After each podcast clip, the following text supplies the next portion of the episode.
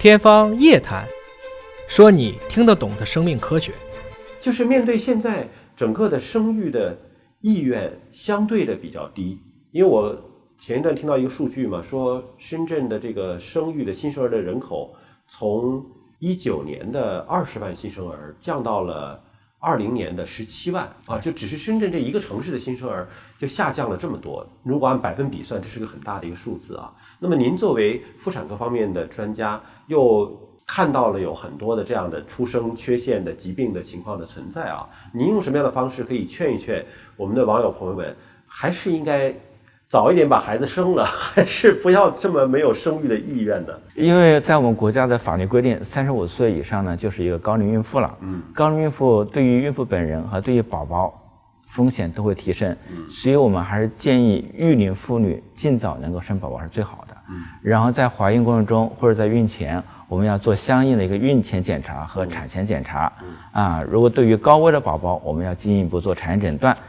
争取就是把异常的宝宝都阻断下来。就还是希望能够大家呃生出一个健康的宝宝，但是这个前提是你趁年轻赶紧生，对吧？这个生出健康宝宝的概率就非常的大了。但如果说一定是要到高龄去生，可能面临的风险会更多。那您遇到的最大年龄的？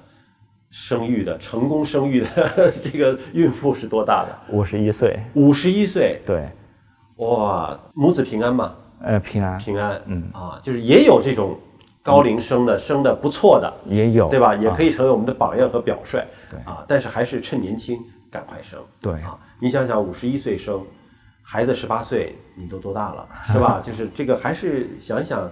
能早生就早生吧。对啊，刚才说到了三十五岁以上的这个高龄产妇，他们做产检的内容会和以下的会有明显不一样吗？呃，三十五岁以上的高龄孕妇和我们三十五岁以下孕妇，呃，是有差别的。呃，首先体现在我们孕妈妈的一个产检，孕妇的产检，因为三十五岁以上高龄孕妇她本身发生高血压啊、妊娠期糖尿病啊、产后出血等等的风险也会增加，所以我们。会建议我们高龄孕妇一定要按照严格的呃时间表去做产检，发现异常我们会转诊到专科门诊去进一步的一个处理。嗯，呃，对于胎儿呢，也是要有一些多的检查。嗯，根据我们母婴保健法和卫生部相关条例要求，三十五岁以上的孕妇是需要接受产前诊断的。嗯，就是必须要羊水穿刺。对，因为三十五岁以上孕妇，她生出那种染色体有问题的宝宝，包括唐氏儿的几率是明显增加的。嗯，啊，所以我们就会建议三十五岁以上孕妇的宝宝最好能作为一个羊水穿刺来排除宝宝染色体的问题。但是也只是您的建议，对吗？就是不是说强制的。对。那你建议完之后，他说那现在不是有无创的吗？不是有抽血的吗？那我我不穿行不行呢？像这种高龄孕妇过来之后呢，我们遗传咨询的时候。我们会跟她交代羊水穿刺或者无创产前基因检测两种技术的区别。啊，孕妇在知情的情况下可以选择做无创产前基因检测。这个区别是什么？嗯，我们羊水穿刺呢，我们除了能够查宝宝所有的二酸的染色体，我们还可以查一些微缺失、微重复综合征。嗯，啊，就是查的比较全，嗯，也是金标准，比较准，嗯，也会比较细。嗯，嗯，但是无创产前基因检测呢，目前而言，我们还只是作为一个二一三体、十八三体和十三三体这三种疾病的一个筛查。筛查，对，而且就是要跟他讲清楚筛查和诊断的区别到底是什么。是。那么，如果他了解了这个情况了，他是需要签一个什么样的责任书吗？就比如说，万一我做了筛查没做诊断，但最后出现了出生缺陷的情况，那这个责任是由谁来负呢？嗯，我们在做完遗传咨询之后，病人选择完他的进一步的治疗方案，嗯，我们会让他签字确认，嗯。嗯，签字确认之后呢，就代表他了解了这两种技术区区别，以及如果只做无创产前基因检测，后面可能会出现的一些风险。嗯，如果出现风险，他自己来负责还 是怎么样？就就是这是有明确的条文的说法的嘛？对。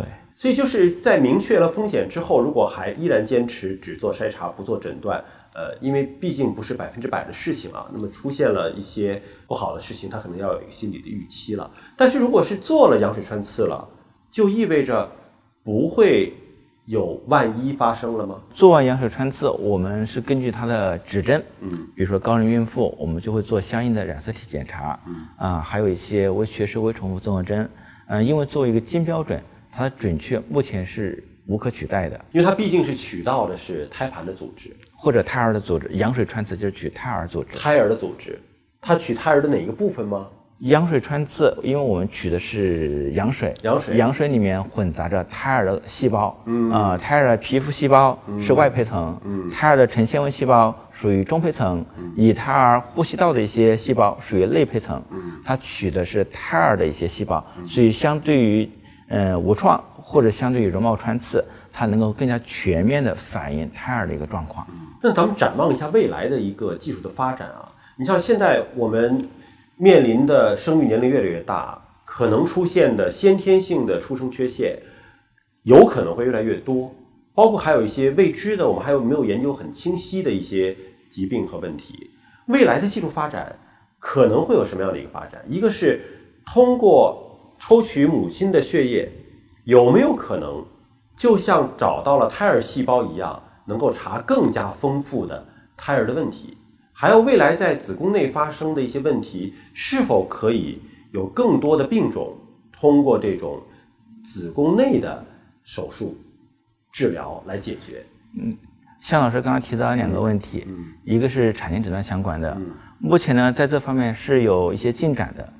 第一个呢就是您说的是无创产前的一些高通量测序，通过孕妇的外周血寻找胎儿的游离 DNA 来做进一步的一些检测。目前我们从最初的能检查酸类染色体十三、十八、二一，后来延伸到可以检查所有的染色体以及部分未缺失、未重复疾病。然后我们的技术进一步发展，目前已经有些地方可以做一些单基因病的检测。嗯，就是说我们可以筛查胎儿是不是有一些单基因的疾病。而且这个是通过抽取母亲的外周血来筛查的，是，这个筛查范围是在扩大的对。啊，这是一个发展方向。那宫内治疗的发展呢？宫内治疗呢，目前而言，我们国内比较成熟的啊，我觉得有机会进行普及的，还是我们刚刚说的是一个双胎输血综合征的一个宫内治疗。嗯，不管是胎儿镜手术或者是一个射频消融手术啊，这是目前最有希望在我们国内能够广泛开展起来的。当然，还有一些呃比较少见的手术，比如说羊膜腔膀胱呃引流术，嗯，或者我们支气管呃球囊阻塞术，分别是治疗我们的一个先天性隔疝，嗯，和一个下尿道的一个梗阻，嗯，这在我们国内部分医院已经在尝试开展，我觉得这将是未来的一个方向。你像有一些小的出生缺陷啊，您刚才讲讲了一个原则，就是说如果能够在出生之后做的，就不要在呃子宫内做，因为子宫内做毕竟这个难度更大哈。那么像呃类似像唇腭裂呀、类似像说这个六指儿啊多了一只啊，我们想象的是，如果是在子宫内做的话，会出来之后愈合的更好吗？对，有些地方有相相关的报道啊，就是如果小孩子是一个唇裂，嗯、如果在宫内进行一个手术，因为从宫内做手术到出生还会经历一到两个月的一个时间，嗯、这个时候呢，可能在宫内愈合的效果比我们出生之后会更好一些，是有相关的一些报道。如果有这样的报道，那未来会不会有可能这种小的出生缺陷也都采取宫内治疗的方式呢？就是可能是不是要做个风险和收益的评估？对，小的出生缺陷可能不会进行一个干预，嗯，因为如果只是一个多指，你出生之后做手术和在宫内做手术没区别，会不会就它是个切除性的手术。愈合的更好，就是不留疤痕，会会有这样的情况？但是如果宫内手术，它的风险会急剧增加。嗯啊，这个是我们需要进行一个评估和权衡的。嗯啊，哪怕现在有些唇腭裂的手术，在部分医院，嗯、术后做效果也也挺好的。嗯，所以这个宫内操作的必要性还是值得一个思考。其实医生在做的事情就是永远在做风险和收益的一个评估，是对吧？就选择一条最优解，而不是说一个最炫技解，是吧？我我这个技术最最难，我炫一下，不是这样的，因为每一个都是涉及到一个人的生命，甚至会影响到一个人的一生哈。是的。